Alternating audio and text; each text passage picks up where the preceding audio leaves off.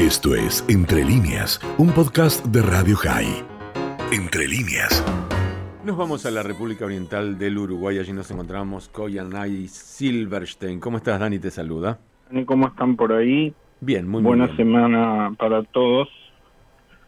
La semana pasada, a raíz de lo que estábamos hablando contigo, que terminamos hablando del sionismo un poco chauvinista y el sionismo de las redes sociales, me terminé escribiendo una editorial sobre el sionismo virtual.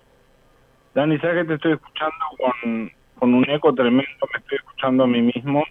Ahí tenemos a la operadora técnica trabajando. Vamos a ver si mejora sea, eso. porque me, me- me falta experiencia y ahora sí se, se arregló.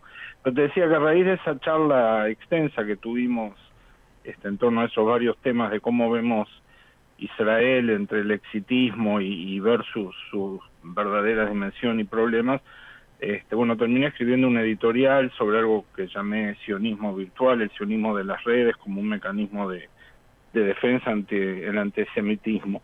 Esta semana, eh, concretamente hoy, en, en Montevideo llegaron un equipo de cuatro médicos israelíes del hospital Sheba de, de Israel y mucho equipo para ayudar en el combate a la pandemia y el, y el coronavirus que sigue sigue pegando fuerte a pesar de los avances en la vacunación. Supongo que sobre eso este vas a van a escuchar mucho ahí a través de, de otros columnistas y de las noticias que llegan porque realmente es un hecho histórico, no te diría sin precedentes, pero muy importante. Sin embargo, este a raíz de, de- del final aparente de la pandemia en, en Israel y, y de las noticias que se han sucedido esta semana, bueno, quería compartir un poco mis reflexiones y me voy a tomar la libertad, este, como alguna vez he hecho, de leerlas porque si no me cuesta mucho organizarme.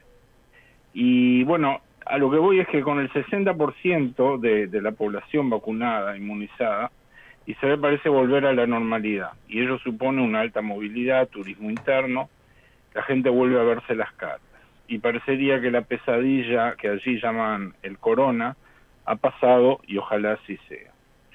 La normalidad también se ha ma- ha manifestado en otras áreas de la realidad israelí.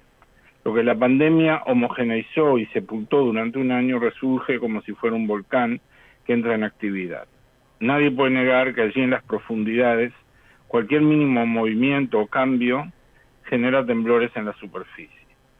Y así como la naturaleza tiene una forma vinculante de comportarse, los seres humanos también. Nada de lo acontecido esta semana en Israel es un suceso aislado. La diferencia es que se ha corrido el velo del COVID y ahora volvemos a ver la vieja normalidad.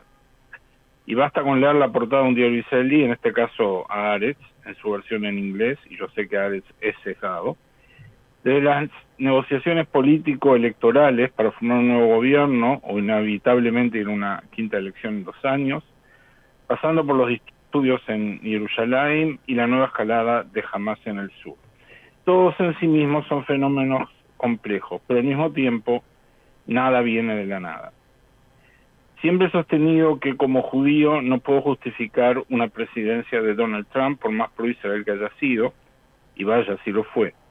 Representa valores opuestos a los que entiendo que como judío debo defender. Sin embargo, no puedo ser ingenuo pensar que su derrota a manos de...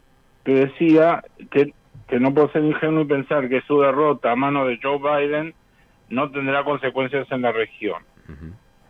Tal vez él no retire la embajada de Jerusalén, sigo con el eco, y tampoco se deshaga de los acuerdos de Abraham, pero la inestabilidad ha vuelto y seguramente para quedarse. Joe Biden ha puesto otra vez en la conversación internacional a los Estados Unidos, incluyendo el acuerdo con Irán, y los palestinos leyeron las señales. Hagan lo que hagan, seguirán siendo financiados. Su causa volverá a ser el comodín que Trump y Kushner habían quitado como una variable del juego de la región. Al mismo tiempo, por primera vez en 15 años, y aún con el éxito que supuso la vacunación, pero considerando un largo año de encierros, abuso de poder y burdos manejos políticos, es la primera vez que existen chances reales que Netanyahu no pueda formar gobierno, y más chances aún de que, si él consiguiera formarlo, no fuera primer ministro. Claramente cualquiera cualquiera será mejor interlocutor de Biden que Netanyahu. Si Obama tuvo poco que hablar con Netanyahu, debilitado como está hoy, hay pocas chances de entenderse con Biden. Por lo tanto, es casual que estemos siendo testigos de la irresistible caída de Bibi. El mapa político israelí cambió más allá de Trump o de Biden, porque en última instancia las elecciones siempre obedecen a razones internas, a los temas que le duelen a los votantes.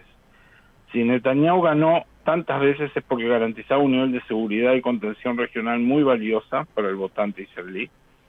Al mismo tiempo desarrolló, el desarrollo económico de Israel fue vertiginoso. Pero post pandemia las desigualdades sociales han volcado el voto hacia el centro, han hecho resurgir una moribunda izquierda e incrementado el poder de la minoría árabe en detrimento de otras minorías determinantes y con un poder desproporcionado para sus votos, los ultraortodoxos y los propios desprendimientos del Likud y el afán de marcar los votos han fragmentado aún más el mapa político israelí. Es un rompecabezas difícil de resolver y en eso están. Y así, así como por toda fisura entra la luz, y eso es una imagen del gran Leonard Cohen, toda fisura puede dar lugar a extremismos oscurantistas. Y Tamar Ben-Gvir, elegido a la Knesset en las pasadas elecciones, en una extraña coalición, representa el legado del extremista Meir Kahane. Su plataforma es desaparecer a los palestinos y árabes israelíes pro-palestinos de la esfera y opinión pública de Israel. Tampoco es casual entonces que los disturbios de esta semana y los que podrían suceder en las próximas, todavía durante el, Ramadán, estén sucediendo precisamente ahora cuando este tipo de extremismos ocupa uno de 120 escaños en el órgano soberano de Israel. A eso debemos sumar las inminentes elecciones parlamentarias en la autoridad palestina, donde Fatah podría perder ante Hamas. Por eso Hamas escala en el sur y por eso las revueltas de Jerusalén sirven a unos y a otros. Abbas podría usarlas como excusa para postergar una elección que él sabe que puede perder. Jerusalén ha sido siempre un caldo de cultivo de fanatismo de todo tipo, en todos los tiempos y en todos los bandos.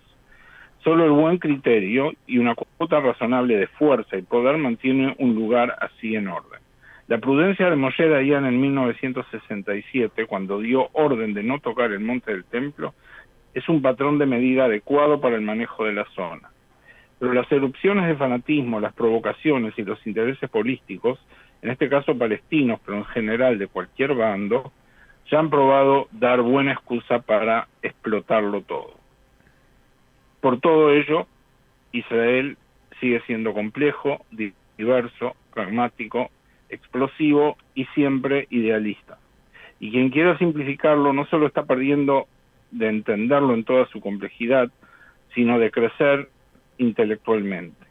Después de la luna de miel que supuso el plan de vacunación for export, nuestra otra patria, Israel vuelve a ser el crisol, el espacio y el tiempo donde nos realizamos como pueblo soberano y libre. Si la vacunación ha sido uno de sus momentos culminantes y más gloriosos, no faltan los menos exitosos. Reconocer unos y otros y hacer posible por multiplicar los primeros y disminuir los segundos, creo que es una dinámica judía que debemos reconocer y preservar. Bueno, espero que no les haya resultado muy extenso y esto por supuesto va a estar por escrito en la columna, pero eh, eran reflexiones que hoy no podía hacer así al, al voleo necesitaba organizarlas, Dani, así que discúlpame el tiempo que me tomé para leerlas. No, al contrario, y lo estaba siguiendo muy atentamente, y es muy interesante el análisis que haces, como siempre, eh, especialmente porque no necesariamente te interesa ser políticamente correcto, y lo digo porque hay veces que uno eh, se frena antes de decir algo, se autocensura, y me parece muy, muy bien que vos no, no necesites hacerlo cuando algo no te gusta, cuando algo es criticable o cuando algo te parece que, que, no está dentro de los valores, como bien decías vos, que te que, reconoces en vos y que reconoces también incluso en tu pueblo. ¿no? Lo digo especialmente porque fue una discusión de años el tema Trump, ¿no? Eh, por, qué, ¿Por qué tener que eh, bancar a, a, Trump porque era pro-israelí solamente por eso? Y darse vuelta ante otras cosas que uno jamás aceptaría ni de un líder, ni de, ni, ni de nuestro pueblo, ni de, ni de Israel, ni de ningún lado, ni comunitario. Pero bueno, eh, es muy interesante el, el, eh, panorama que planteas. Invitamos a la gente que no lo haya escuchado, que lo quiera escuchar de nuevo, leerlo, hacerlo hoy en radiohigh.com un poquitito más tarde. Te mandamos un abrazo muy, muy grande y por supuesto cuídense mucho. Gracias Dani, igualmente por ahí. Abrazo para ustedes. Esto fue Entre líneas, un podcast de Radio High. Puedes seguir escuchando y compartiendo nuestro contenido en Spotify, nuestro portal radiohigh.com y nuestras redes sociales. Hasta la próxima.